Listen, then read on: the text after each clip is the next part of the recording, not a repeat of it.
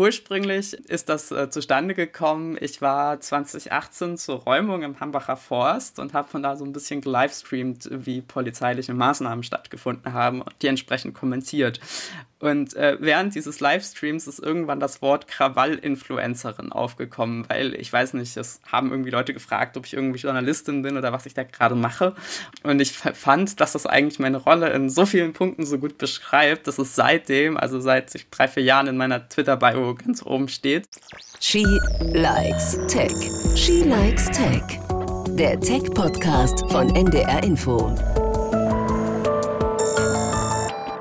Hi und herzlich willkommen bei einer neuen Folge von She Likes Tech. Ich bin Eva Köhler. Und ich bin Svea Eckert. Wir sind Tech-Journalistinnen und wir sprechen hier alle zwei Wochen mit einer Frau aus der Tech-Branche über ihre Arbeit, ihr Fachgebiet und darüber, wie es so ist, als Frau in einer eher männerdominierten IT-Welt. In dieser Folge wollen wir mit euch über die Bundestagswahl sprechen. Deutschland hat nämlich gewählt und wir sind hier gerade kurz nach der Bundestagswahl im September 2021 versammelt. Und es geht natürlich auch ein bisschen darum, was das für die großen Baustellen in der Digitalisierung jetzt eigentlich so bedeutet. Hm. Und dazu haben wir uns Lilith Wittmann eingeladen. Lilith ist bekannt geworden, weil sie eine Sicherheitslücke in der CDU-Wahlkampf-App aufgedeckt hat. Sie ist also IT-Security-Spezialistin und auch Aktivistin. Und mit ihr wollen wir über den Wahlkampf, den Hacker-Paragraphen und natürlich den Stand in der Digitalisierung sprechen. Hallo Lilith, schön, dass du da bist. Hey, vielen Dank, dass ich da sein darf. Svea hat das gerade eben tatsächlich schon gesagt. Also man kennt dich, weil du eben diese Sicherheitslücke in dieser CDU-Wahlkampf-App entdeckt hast. Und die CDU fand das dann nicht so wahnsinnig wichtig, witzig, hat dich angezeigt und dir vorgeworfen, die App gehackt zu haben. Das wäre tatsächlich, hättest du das getan, strafbar, hast du aber nicht, weil das, was du entdeckt hast, war tatsächlich eine Sicherheitslücke und das Verfahren gegen dich wurde auch mittlerweile eingestellt. Jetzt ist diese Sicherheitslücke gefixt, die Daten nicht mehr aufrufbar. Lilith, alles gut jetzt wieder? Also, ähm, ich meine, für mich persönlich in dieser einen Sache, also in der CDU Connect App Sache, ist äh, jetzt soweit mehr oder weniger wieder alles gut. Äh, ich meine, ich habe so ein bisschen Anwaltskosten, aber die konnte ich irgendwie über so Support-Menschen ganz gut decken, die mich unterstützt haben. Ähm, für die CDU vielleicht nicht so ganz, weil dadurch, dass die halt ihre Daten nicht geschützt haben, was irgendwie so gerichtlich festgestellt wurde oder zumindest von einer äh, Staatsanwältin festgestellt wurde, ähm, dass diese Daten halt gar nicht geschützt waren, bedeutet natürlich, dass die CDU dann einen krassen Verstoß äh, im DSGVO, in der DSGVO äh, erzeugt hat. Ähm, und dagegen wird jetzt äh, gegen die CDU ermittelt. Und äh, das wird noch sehr spannend.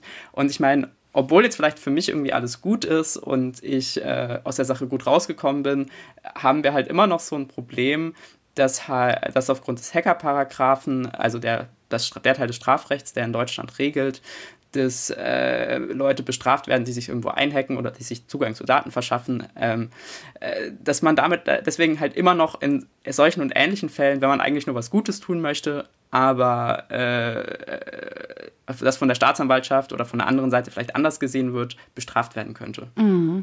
Wir gehen ja später nochmal genauer drauf ein mit dir. Danke, Lilith. Jetzt ja, manche kennen dich vielleicht äh, von Twitter, da bist du auf jeden Fall unterwegs, ähm, aber vielleicht oder sicher nicht alle unsere Hörerinnen und Hörer wissen, wer du bist. Und wir dachten, wir spielen mit dir ein kleines Spiel. Das heißt, wir stellen dich einfach mit deiner Hilfe und äh, mit so kleinen Bits und Pieces, die wir im Netz über dich gefunden haben, einmal vor. Das heißt, wir sagen ein Wort oder einen Halbsatz und du erzählst uns einfach die Geschichte dahinter.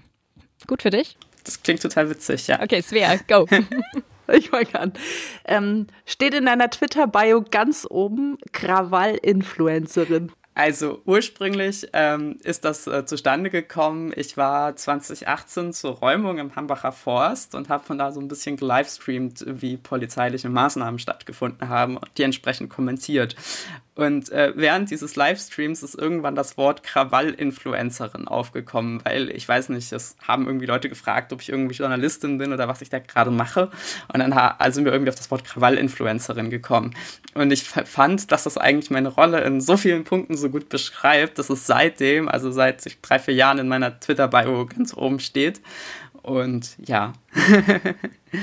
Zeigt also auch, dass, dass du auch Aktivistin bist und auch so politisch unterwegs, ohne jetzt in der Partei zu sein vielleicht. Äh, genau, also ich habe irgendwann erkannt, dass das Parteiensystem dass ich das gar nicht so cool finde und dass äh, ich glaube, so Parteiarbeit ja, mir, mir einfach nicht so passt und äh, die ganzen internen Querelen und so ich nicht brauche, sondern ich mich halt einfach nur mit Themen beschäftigen möchte und über Themen reden möchte und so weniger über so ja, Tagespolitik. Und ähm, äh, genau, das ist eigentlich sogar ein viel größerer Teil von mir, als dass ich irgendwie Sicherheitsforschung mache. Also das mache ich auch und das ist auch ein Hobby von mir, aber ja, ich bin vor allem, glaube ich, ein sehr politischer Mensch. Okay, dann ähm, Schlagwort 2. Python oder JavaScript? Äh, ich weiß nicht genau, wo ich das geschrieben habe tatsächlich, aber das sind so die Programmiersprachen, die ich in den letzten Jahren am häufigsten genutzt habe. Das hast du nirgendwo geschrieben, Lilith. Das hat dein Git verraten. Sehr gut. Äh, ja, genau. Aber äh, Python äh, ist mir tatsächlich lieber und mache ich viel mehr, weil ich mich ja mehr so mit Daten, großen Datenmengen und so beschäftige. Und da ist natürlich Python als Programmiersprache irgendwie äh, sinnvoller als JavaScript. JavaScript ist ja mehr so, wenn man irgendwie eine coole Webseite bauen möchte. Ähm, ja, okay. Vorsicht, kleine Triggerwarnung. Ähm, Schimpfwörter ahead. Uh, fuck you, bitch, fuck you, bitch, fuck you, bitch. Lilith, das musst du erklären. Ja, das muss ich erklären. Ähm, und das kam zustande. Ähm, ich habe bei einer großen Beratungsfirma 2017 gearbeitet und oder 2016 sogar schon. Und da habe ich mich viel mit Emerging Technologies, also so super neuen Sachen wie damals Blockchain und Roboter und ich weiß nicht was noch alles, ganz, also ganz viele spannende Themen eigentlich beschäftigt. Und eine der Sachen war halt ein Projekt mit dem humanoiden Roboter Pepper. Den hat auch, glaube ich, fast jeder schon mal irgendwo in der Zeitung oder im Internet oder wo auch immer gesehen. So ein 1,40 kleiner Roboter, der halt so ein bisschen rumfahren kann und mit dem man interagieren kann. Und äh, während der Zeit haben wir da so ein Projekt mit diesem Roboter gemacht und wir hatten so ein bisschen das Problem, dass der Hersteller diesen Roboter sehr eingeschränkt hat, wie wir das auch so ein bisschen von unseren iPhones kennen. Ähm, und äh, wir wollten mit dem Roboter aber mehr machen. Und deswegen haben wir einen Jailbreak für den humanoiden Roboter geschrieben, oder vor allem ich. Äh, müssten wir einmal kurz sagen, ne? Jailbreak ist das Entfernen, also wohlgemerkt das nicht autorisierte Entfernen von Nutzungsbeschränkungen bei Computer. Kennen die meisten wahrscheinlich vom Handy. Okay. Und ähm, äh, das konnte man dadurch testen, ob der Jailbreak gerade funktioniert hat, wenn ich mich richtig erinnere, indem man den Roboter Schimpfwörter sagen lässt. Weil der Hersteller hatte nämlich in seiner Software Schimpfwörter gefiltert, die hätte der Roboter nicht gesagt. Ähm, und äh, ich weiß nicht, wer das geschrieben hat, aber es gab dann so ein Skript für diesen Roboter, dass er rumfuhr und Leute anschaute und ihnen das ins Gesicht sagte, als Test, ob der, ob der Jailbreak funktioniert hat. Ich glaube, das ist die Hintergrundstory dazu. Und der Moment, in dem der Roboter zu dir sagte, fuck you bitch, fuck you bitch, fuck you bitch, wusstest du, yay, ich hab's geschafft. Richtig. Mega. Jetzt, Lilith, äh, bist du heute ja 26 Jahre alt und du hast ähm, uns gesagt, du programmierst seit du zwölf bist. Und die große Frage ist jetzt, wie genau kam es denn dazu? Also ich möchte noch eine Kleinigkeit anfügen. Du hast nie studiert, du warst, hast tatsächlich mit 16 die Schule abgebrochen. Ähm, wie, wie ist das denn alles passiert? Wie kann man mit zwölf programmieren und so erfolgreich werden, ohne die klassischen Sachen durch, zu durchlaufen? Also ich weiß nicht, ich habe mich schon als sehr kleines Kind für unendlich viele Dinge interessiert. Also so, was ist was, gebingewatcht und so. Und ich weiß nicht, ich habe irgendwann den Computer in die Hände bekommen. Äh, gar nicht so früh eigentlich, aber und äh, weiß nicht, irgendwie habe ich mich dann immer dafür interessiert, wie funktionieren diese ganzen Sachen. Und äh, darüber und ich glaube tatsächlich so ganz konkret Programmieren äh, bin ich so zugekommen, äh, weil ich irgendwie Online-Spiele gespielt habe und gesehen habe, Leute haben sich da so Websites gebaut und dann wollte ich das auch können. Und das hat mich halt eigentlich auch immer so mehr interessiert als Schule und so. Und ähm, ja, weil ich äh, mit 16 dann einfach so ganz viele Gründe hatte, warum ich irgendwie keinen Bock mehr auf Schule hatte und äh, lieber irgendwie arbeiten wollte, habe ich mich dann dazu entschieden, einfach ja nicht mehr zur Schule zu gehen und anzufangen, in einem Startup zu arbeiten. Und dann musste ich auf dem Papier noch eine Ausbildung machen. Deswegen war ich dann zwei Jahre offiziell in der Ausbildung, aber am Ende des Tages habe ich halt einfach gearbeitet als Softwareentwicklerin in einem kleinen Startup. Was, was hast du jetzt für einen Titel? Also ich bin auf dem Papier Fachinformatikerin für Anwendungsentwicklung. Das ähm, heißt leider nicht so viel, weil unser duales Ausbildungssystem äh, im IT-Bereich ist nicht so gut. Ähm, also ja, aus dieser Ausbildung kann man auch rauskommen, ohne Programmieren gelernt zu haben. Deswegen geben Leute auf diesen Titel nicht ganz so viel. Aber das heißt ja auch nicht immer ganz so viel. Wir haben vorhin schon dein Git angesprochen. Ähm, also deinen sozusagen Arbeitsnachweis auf GitHub. Ne? Das ist so die Plattform für alle, die jetzt GitHub nicht kennen, ist so die Plattform, wo man Projekte öffentlich machen kann, an denen man arbeitet, also dem man Code öffentlich stellen kann. Und mich würde das sehr interessieren. Man hört es ja auch immer wieder, dass ähm, in der Zwischenzeit gerade im Bereich ja Informatik, Softwareentwicklung, das Git äh, mehr zählt als der Lebenslauf. Welche Erfahrung hast du da gemacht, Lilith? Weil es ja schon sehr ungewöhnlich, ne? Mit 16 Schule abgebrochen, Ausbildung gemacht. Absolut. Und äh, tatsächlich habe ich meinen ersten Job quasi so bekommen, dass ich mit 16 ein paar Projekte auf GitHub hatte. Ich habe irgendwie, keine Ahnung, für meine Schule damals ein Raumverwaltungssystem geschrieben und das war auf GitHub. Und ähm, tatsächlich war das dann der Grund, warum ich den Job bekam. Also mir hat das tatsächlich gerade am Anfang meiner Karriere super doll geholfen, ähm, dass ich so ein bisschen was vorweisen konnte, was ich irgendwie schon gemacht hatte. Ähm, das relativiert sich aber, glaube ich, so ein bisschen, oder zumindest bei mir hat sich das im Laufe meiner Karriere so ein bisschen relativiert. Ich meine, ich programmiere jetzt auch in meinem Job schon seit ein paar Jahren so aktiv nicht mehr so ähm, sondern leite eher so Teams und da ist es dann natürlich nicht mehr so relevant. Jetzt geht es schon wieder eher darum, ja, was für Namen hast du im Lebenslauf stehen, was für Refer Reference Letters hast du und so weiter und so fort. Aber gerade am Anfang meiner Karriere und auch so, als ich angefangen habe zu freelancen, meine ersten Aufträge habe ich viel darüber bekommen, dass Leute gesehen haben, ja, ey, die kann was und deswegen haben wir sie erstmal dazu geholt. Ich muss das leider einmal fragen. Hast du es je bereut, dass du so früh von der Schule gegangen bist? Ähm, also ich weiß nicht, ich ähm, habe das irgendwie schon ein bisschen bereut. Ich meine, ich habe mit 16 angefangen zu arbeiten und ich arbeite eigentlich seitdem und ich sehe halt Leute, mit denen ich zur Schule gegangen bin oder die genauso alt sind wie ich und die hatten halt irgendwie das Privileg, bis jetzt zu studieren und eine Menge coolen Krams zu machen. Ich habe dafür bestimmt eine ganze Menge anderen coolen Krams gemacht, aber manchmal denke ich mir so, ja, hey, wäre jetzt irgendwie schon auch okay, einfach erst am Anfang meiner Karriere zu stehen, so. Äh, weil ich meine, natürlich ist es, also für mich ist es jetzt irgendwie unglaublich schwer zu sagen, ey, ich studiere jetzt vielleicht doch nochmal Vollzeit, weil es mich interessieren würde, irgendwas anderes zu studieren oder ich äh, bin einfach mal so ein, zwei Jahre raus aus äh, dem System ähm, Arbeit und ja, also so ein bisschen bereue ich das schon. Ähm, aber also so, es war auch schon okay. Ich meine, ich habe in den letzten zehn Jahren unglaublich viel gelernt und an super viel spannendem Krams gearbeitet. Also war auch schon cool.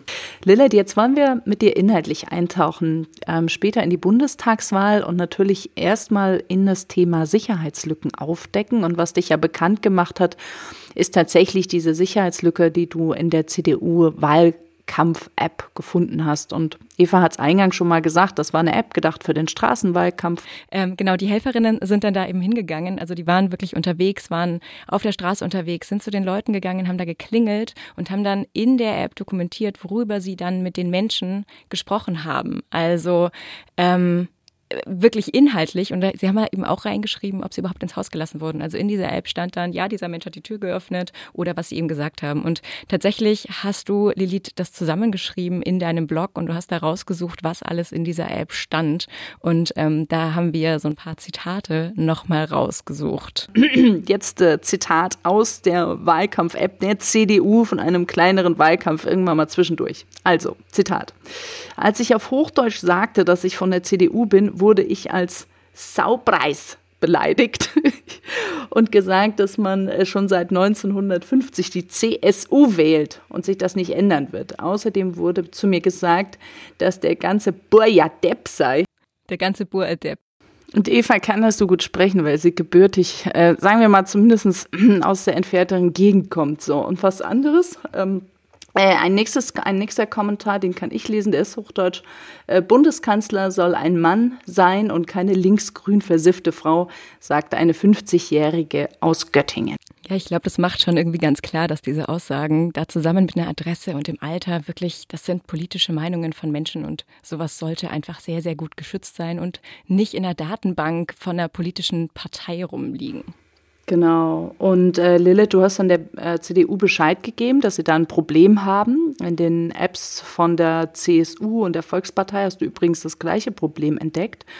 Und die CDU hat die App dann vorbildlich offline genommen und äh, dich dann weniger vorbildlich wegen Hackens angezeigt. Was hast du jetzt genau aus dieser Situation gelernt? Also die CDU macht da irgendwie eine Wahlkampfhelfer-App und auch an sich ja eine gute Idee, behauptet sie sei DSGVO-konform, also datenschutzkonform und dann geht halt doch irgendwie alles schief. Also ist dieses Internet jetzt mal ganz, ganz, ganz überspitzt formuliert, immer noch wirklich Neuland für unsere PolitikerInnen?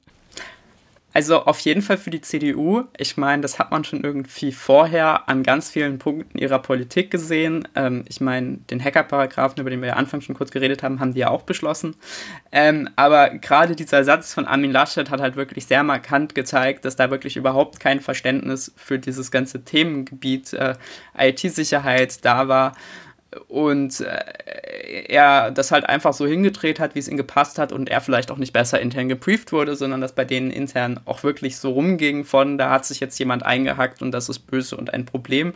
Und wenn man sich dann tatsächlich den Text durchliest, der Anzeige, die die CDU später gestellt hat, dann bekommt man auch auf jeden Fall den Eindruck, äh, dass die wirklich gar nichts verstanden haben auf diesem ganzen Themengebiet Digitalisierung und IT-Sicherheit. Jetzt haben wir ja gerade gewählt und ähm, die CDU hat ein historisch schlechtes Ergebnis eingefahren. Jetzt ist natürlich die spannende Frage, ähm, wenn das alles so Neuland ist und die Baustellen sind ja riesig, wie es eben weitergeht. Lilith, was sind denn für dich so die größten Baustellen? Also wenn wir natürlich jetzt spezifisch über Digitalisierung reden, dann ähm, haben wir halt äh, natürlich die Verwaltungsdigitalisierung, also wie interagiere ich als Bürgerin mit dem Staat? Äh, als ein großes Themenfeld, das in den letzten 16 Jahren quasi gar nicht ernsthaft angegangen wurde, zumindest wenn man sich das jetzt aus so Bürgerinnenperspektive anschaut. Ähm, und das dem zugrunde liegende Problem eigentlich des äh, Kompetenzaufbaus in der Verwaltung, äh, der quasi nötig wäre, um so Digitalisierung überhaupt hinzubekommen. Da kann man vielleicht dazu sagen, Lilith, das haben wir vorhin, als wir über deinen Lebenslauf gesprochen haben, haben wir das gar nicht erwähnt. Ne? Du hast ja so eine ganz, ganz kurze Zeit auch mal in der Verwaltung gearbeitet und hast da so einen gewissen Einblick ähm, gewonnen. Wie war denn da oder wie, wie ist denn so dein Eindruck? Genau, ich äh, war über so ein Fellowship äh, letztes Jahr für äh, tatsächlich, ich glaube, vier Monate oder viereinhalb Monate in etwa in der Bundesverwaltung. Das war so ein Programm, da geht es darum, dass äh, Leute, die irgendwie in der Wirtschaft gearbeitet haben, in äh, ein Bundesministerium oder allgemein in die Bundesverwaltung gehen und dann da für ein paar Monate arbeiten und da so Metho viel Methodenkompetenz tatsächlich reinbringen, gar nicht so viel wirklich technische Kompetenz. Ähm, und naja, man hat ja immer so ein bisschen Vorurteile über die Bundesverwaltung. Und äh, naja, eigentlich haben sich die alle bestätigt.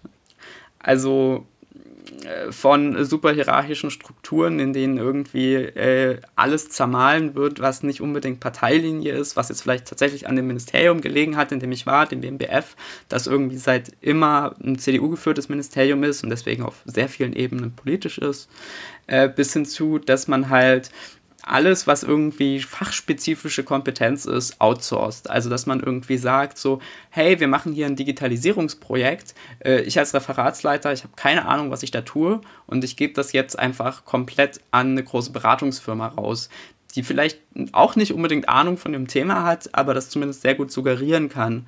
Und ähm, ja, das ist, glaube ich, sinnbildlich für was, äh, für so Patterns, die man an ganz vielen Stellen in der Bundesverwaltung so findet.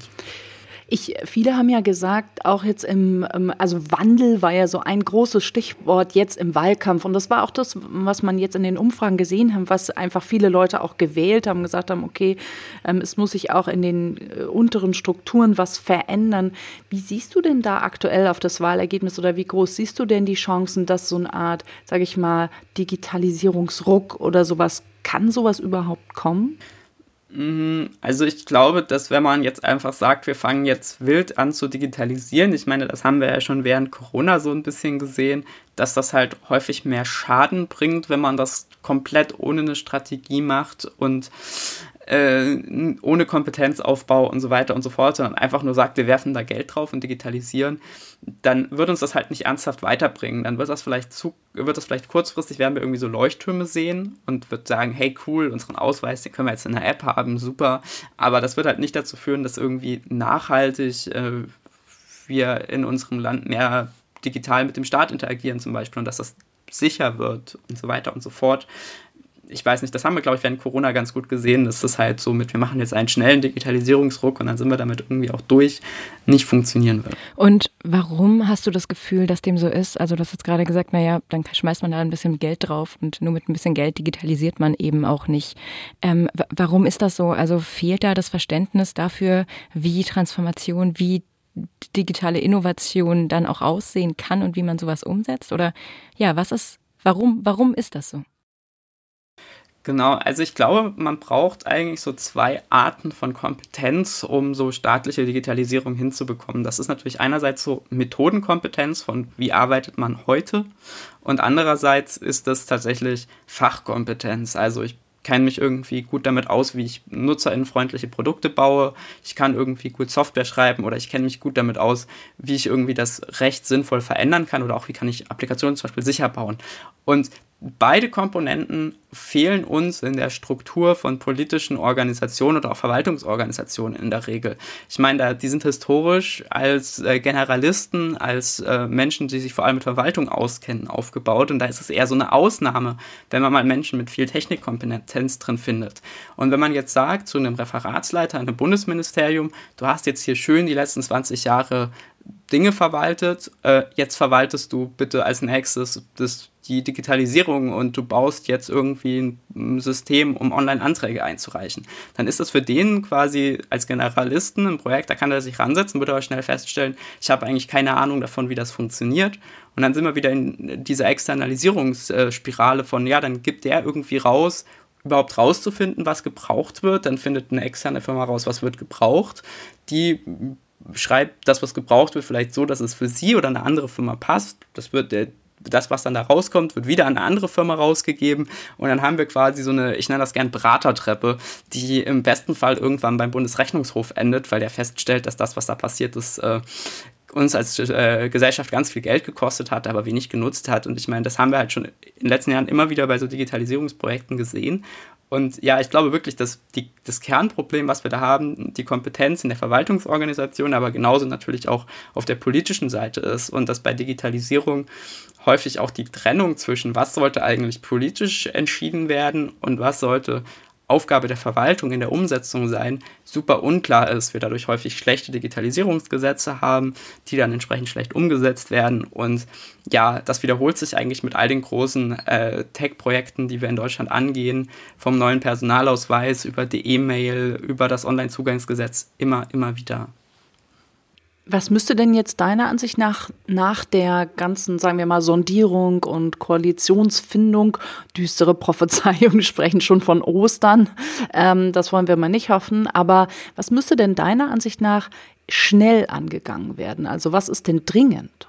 Hm, also ich meine, wenn wir jetzt wirklich über Digitalisierung sprechen, dann haben wir halt so dieses Ding, dass ja unsere Verwaltungsdigitalisierung quasi gerade überhaupt nicht funktioniert. Und ich hoffe, dass niemand auf die Idee kommt zu sagen, wir schieben das alles in ein Digitalisierungsministerium, sondern stattdessen die jeweiligen PolitikerInnen aus ihren Häusern sagen, ja, wir bauen da jetzt ernsthaft Digitalkompetenz auf und schauen mal, wie wir vielleicht unsere politischen Strukturen in unseren Häusern, also sprich die Linie, also sprich äh, der Weg von einem einzelnen Sachbearbeiterin, einem einzelnen Sachbearbeiter äh, bis hin äh, zum äh, Minister des Hauses äh, dass man das alles so umgebaut bekommt, dass Ministerien ähm, schneller und besser in ihren Entscheidungen werden und mehr auf Expertinnenwissen hören als auf politische Linie.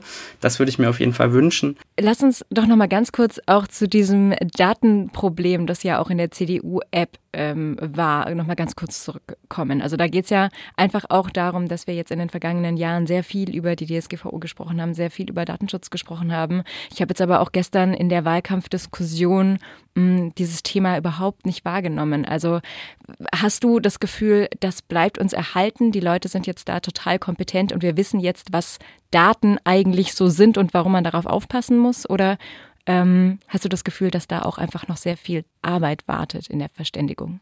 Also, ich meine, die DSGVO macht ja Menschen nicht automatisch kompetent. Das ist ja einfach erstmal ein Gesetz, das so ein paar grundlegende Umgangsformen mit Daten regelt, ähm, festlegt, wie würden denn so Bestrafungen aussehen, wenn man irgendwie Daten abfließen lässt. Da haben wir natürlich das Thema, dass sich dann die entsprechenden Behörden häufig nicht trauen, Unternehmen ernsthaft zu bestrafen, weil da noch so das so ein bisschen gesellschaftlich behaftet ist. Da braucht man bestimmt noch ein bisschen mehr Aufklärungsarbeit, das ist richtig. Ähm, allerdings genau äh, ist dieses Problem damit natürlich automatisch nicht vom Tisch, weil ich meine, ja, wir haben jetzt irgendwie mehr oder weniger sinnvolle Regeln und mehr oder weniger sinnvolle Strafen. Aber genau, das führt ja nicht dazu, dass wir als Bürgerinnen irgendwie mehr äh, Kompetenz im Umgang mit unseren Daten bekommen haben, aber insbesondere Unternehmen auch nicht wirklich. Also die versuchen jetzt natürlich ein bisschen mehr Wert auf das Thema zu legen, so ein ganz klein bisschen, ähm, weil sie halt ein bisschen Angst vor den Strafen haben, die aber halt noch nicht oft genug verhängt werden. Ähm, und genau, deswegen da ist so ein bisschen mehr das Bewusstsein da. Und natürlich hat man jetzt immer für ganz viele Sachen schöne, eine schöne Ausrede. Ähm, wenn man irgendwas nicht sinnvoll bauen konnte, dann ist die DSGVO schuld. Ähm, aber ja, also dieses grundsätzliche gesellschaftliche Problem lösen wir damit auf keinen Fall. Hm. Ich würde gerne noch einmal zusammenfassen, was du, ja, was du gesagt hast. Zum einen, dass also so dieses Problem dieser Externalisierung von IT, ne, diese Beratertreppe, die du gesagt hast, also dass es nicht immer das Beste ist, alles rauszugeben, rauszugeben, rauszugeben, sondern dass im Prinzip die Verwaltung eigene Digitalkompetenz aufbauen muss. Und das ist sicherlich ja auch ein Prozess, wo man jetzt nicht sagen kann, nach der Wahl geht, äh, gibt es einen Ruck und dann sind alle, dann, dann gibt es auf einmal ganz viele Fachkräfte. Und das andere, was du gesagt hast, ähm, das fand ich, fand ich auch ganz wichtig, nämlich diese Frage nach so einem Digitalministerium, oh, bloß kein Digitalministerium. Eigentlich muss jeder Bereich digital denken und digital werden. Ich glaube, das waren so die zwei, sagen wir mal so Major äh, Talking Points oder die so die zwei wichtigen Punkte, die du gesagt hast. Mich würde abschließend noch einmal interessieren, weil wir ja auch über die Wahlkampf-App und die Sicherheitslücke gesprochen haben. Lilith, was hast du daraus gelernt? Also bist du das nächste Mal vorsichtiger? Würdest du es genauso nochmal machen? Was war so dein Fazit daraus? Also 99 Prozent der Sachen würde ich genauso nochmal machen. Ich hoffe einfach, dass ich nie wieder eine Lücke bei der CDU finde, weil das wäre für mich so ein bisschen ein Dilemma, ob ich mir den Ärger nochmal geben möchte. Ähm, ich habe noch so ein bisschen draus gelernt, dass ich jetzt noch ein bisschen gewissenhafter dokumentiere, was ich da tue für mich selbst. Also wann habe ich wie was, worauf, warum zugegriffen. Ähm, das dokumentiere ich jetzt in meinen Notizen noch ein bisschen besser. Und ähm, genau, ansonsten hat sich aber tatsächlich äh, nicht so viel für mich verändert. Ich habe, wie gehabt, gelernt, dass die CDU genauso ist, wie man es von ihr erwartet. Ah, und wie, möchte nie wieder, wirklich nie wieder in der Situation sein, denen eine Sicherheitslücke melden zu müssen.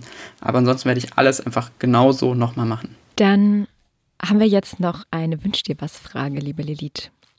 Wenn du es dir jetzt aussuchen dürftest und du kannst dir wirklich nur einen einzigen Bereich wünschen, was genau denkst du, dass ähm, die PolitikerInnen in Berlin als allernächstes im Bereich Digitalisierung angehen sollten? Also was ist das dringendste, größte Problem, vor dem wir gerade stehen?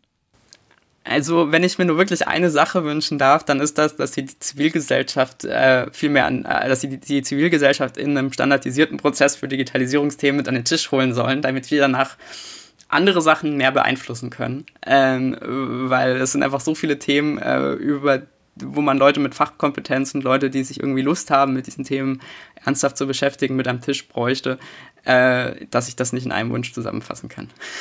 Vielen Dank. Also, du hast dir gerade so ein bisschen Zaubern gewünscht. Ich habe es genau gemerkt. Richtig. Ja, bevor du gehst, ähm, haben wir noch eine kleine äh, Lieblingskategorie, die wir immer am Schluss abfragen von unseren Interviewpartnerinnen, nämlich Hast du einen Pick der Woche? Ein Lieblingsgadget hast, eine App, ein Buch, ein Podcast oder auch Hardware, ähm, die dir das Leben erleichtert, die dir Spaß macht, die dich fasziniert.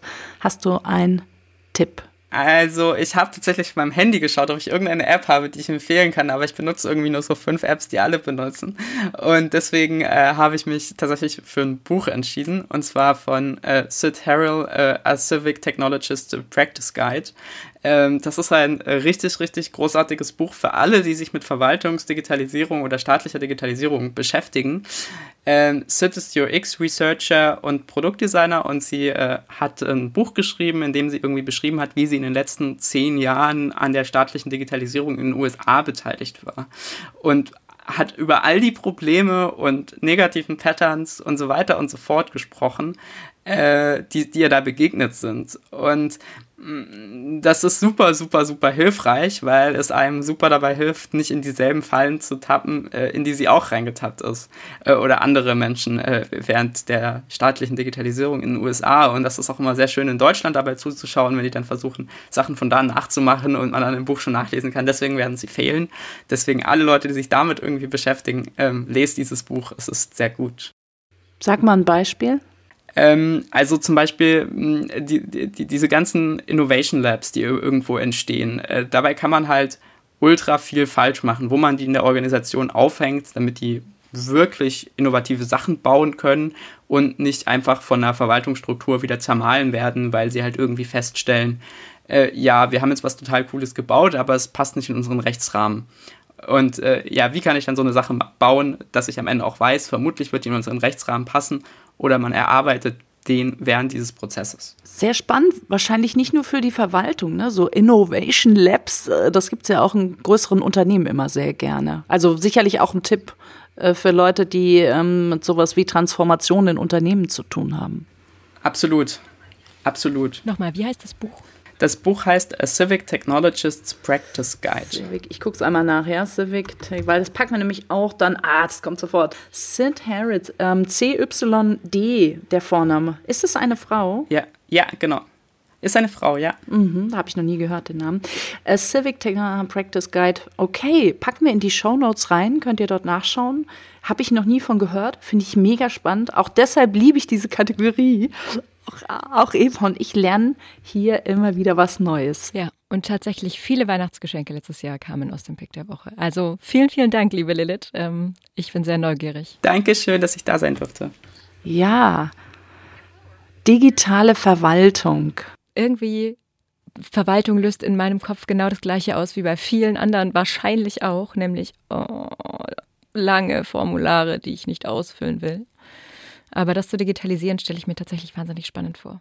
Ja, und dafür zu sorgen, dass man vielleicht nicht auf so viele Ämter muss. Was ja immerhin dieses Jahr schon sehr gut geklappt hat, war das Thema Briefwahl. Ne? Also zack, QR-Code einscannen und zwei Tage später waren die Briefwahlzettel da. Also manches. Ah, ja, ich bin ja ins Vorort gegangen, kann ich gar nicht beurteilen. War das so? Ja, es war so. Ich war allerdings auch vor Ort wählen, weil ich die Briefwahlzettel zu Hause, ähm, weil ich es nicht geschafft habe, dann auszufüllen und zum Briefkasten zu tragen. Sie haben mich aber doch wählen lassen gestern dann. Ja, aber äh, warum auch nicht, ne? Ich mochte ähm, Liliths Perspektive auch total gerne nochmal darauf zu gucken, weil ich dachte irgendwie, sie sagt ganz andere Dinge, aber nein, sie sagt, wir müssen die Verwaltung digitalisieren und Digitalisierung ist ein Thema für jedes, für jedes einzelne Ministerium.